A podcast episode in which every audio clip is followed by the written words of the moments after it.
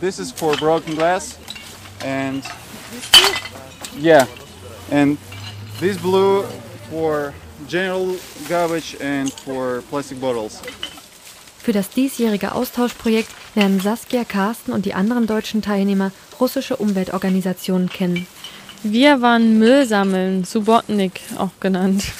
Ja, am Anfang dachte ich mir, zwei Stunden jetzt sammeln. Oh mein Gott, nee, das ist ja eine Sisyphus-Arbeit. Du läufst ja ewig durch den Wald, aber eigentlich waren wir nur an einer Stelle, weil es, es war erschreckend. So viel Müll habe ich, glaube ich, noch nie gesehen in einem Wald. Und ich glaube, das war, es war eigentlich eine reine Mülldeponie. Das war eine, also eine Sisyphus-Arbeit und wahrscheinlich auch irgendwie, ja, also wahrscheinlich auch nicht so effektvoll, da irgendwie der ganze Wald voll Müll liegt und wir haben da irgendwie zwar 100 Säcke rausgeschleppt oder wie viel es am Ende waren, aber wenn man sich umguckt, liegen irgendwie überall noch 100 weitere Säcke in jeder Richtung. Es war erschreckend zu sehen, was da alles rumliegt. Von Plasteflaschen, all möglichen Plastemüll über ja, undefinierbare Sachen, Fernseher, irgendwelche Bildschirme, wahrscheinlich von Computer, zerbrochene Bildschirme. Ähm. Noch so ein paar eklige, also irgendwie auch so Medizinflaschen sonderbarerweise viele, keine Ahnung, was da drin war. Und schon auch Plasterflaschen, die da schon seit einigen Jahren liegen, deren Inhalt so richtig derbe eklig war, den man da irgendwie ausschütten musste. Und ja, einen toten Hund, den habe ich ja nicht gesehen, aber das hat es dort auch gegeben. Und scheinbar, also ich habe ein Lager von einem Obdachlosen gesehen. Also da habe ich dann irgendwie nicht so viel weggenommen, was mir nach mir aussah. Seit Mai 2010 gibt es in Ufan die nichtstaatliche Organisation Musora Bolshinjet, was so viel bedeutet wie kein Müll mehr. Alexander organisiert die ehrenamtliche Arbeit. I always looked at the garbage lying in the forests, in beaches, I, and I didn't like it. I was sad about that, but I thought, as many, many people there, I thought I can't do anything with this. And just recently, I decided that I can. I didn't find any groups. Uh, I found only uh, such groups in um, big city called Saint Petersburg, and they do this have been doing this for six years and I decided to organize the same. Alle zwei Wochen verabreden sich vorwiegend junge Mitglieder über das russische soziale Netzwerk Vikontaktie. Sie sammeln in und rund um Ufa Müll ein. We don't get any financial help. We spend our own money, but some government organizations help us with um, transport. They get uh, these bags and deliver them to garbage area. Here in Ufa we have only one area for garbage. It's called um, Svalka in uh, city Cherkasy. All garbage currently is transported to this area and unfortunately it's not widespread in Russia. Separating garbage is not widespread and people don't know about that at all. They just mm, collect everything in one bag and throw it out. Actually, there's one organization that uh, started putting uh, yellow containers, steel containers, and people uh, can put their plastic bottles there. It's a good start. Ungefähr 300 Mitglieder zählt die Gruppe bereits. Neben dem Sammeln von Müll hängen sie auch Hinweisschilder auf und ermahnen, keinen Müll wegzuwerfen. Außerdem versuchen sie über die Presse in Ufa auf die prekäre Umweltsituation aufmerksam zu machen.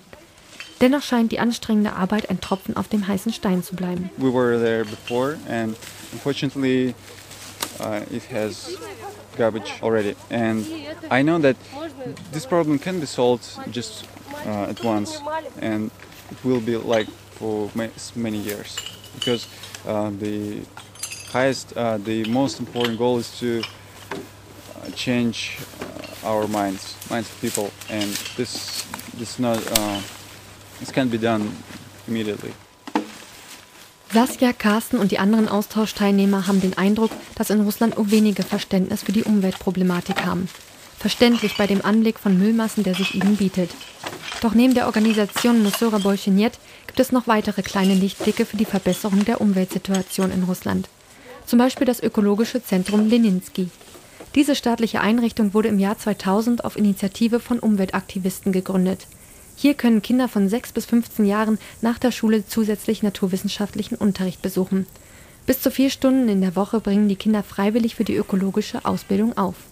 Das Highlight des Jahres sind die Exkursionen zum Beispiel ins Tian-Shan-Gebirge oder auf die Halbinsel Kamtschatka.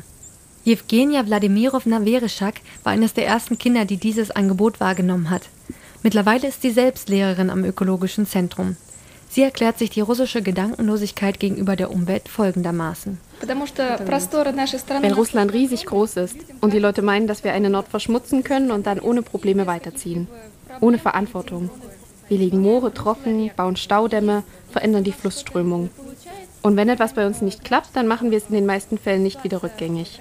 Einfach wegschmeißen und weitergehen. Dabei ist vor allem die Rede von reichen Leuten. Die wirtschaftliche Situation ist nicht so stabil in Russland, wie wir uns das wünschen würden. Und deshalb wird wirtschaftlicher Gewinn wichtiger gesehen als die ökologische Situation. Der Müll ist nicht das einzige Umweltproblem Ufas. Die baschkirische Hauptstadt leidet neben vielen Autoabgasen vor allem an der Umweltbelastung durch die Erdölförderung. Man sollte diese Frage nicht so fanatisch wie eine Ökologin betrachten, denn ohne diese Erdölindustrie ist die Entwicklung unserer Republik nicht möglich. Das verstehen wir. Und deshalb ist das Erste, was der Staat machen soll, die Regulierung der Umweltschutznormen bei der Erdölgewinnung. Das heißt, bestimmte Filter müssen festgeschrieben und die Orte der Erdölgewinnung mit hohen Steuern sanktioniert werden.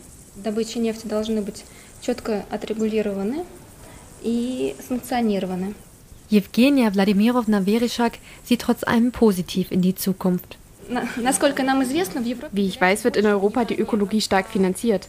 Das ist bei uns nicht der Fall. Leider ist bei uns die ökologische Ausbildung nicht auf einem hohen Niveau wie in Europa.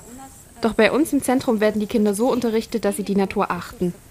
Und deshalb werden unsere Absolventen, da sind wir uns sehr sicher, wenn sie arbeiten, alle Normen und Regeln berücksichtigen.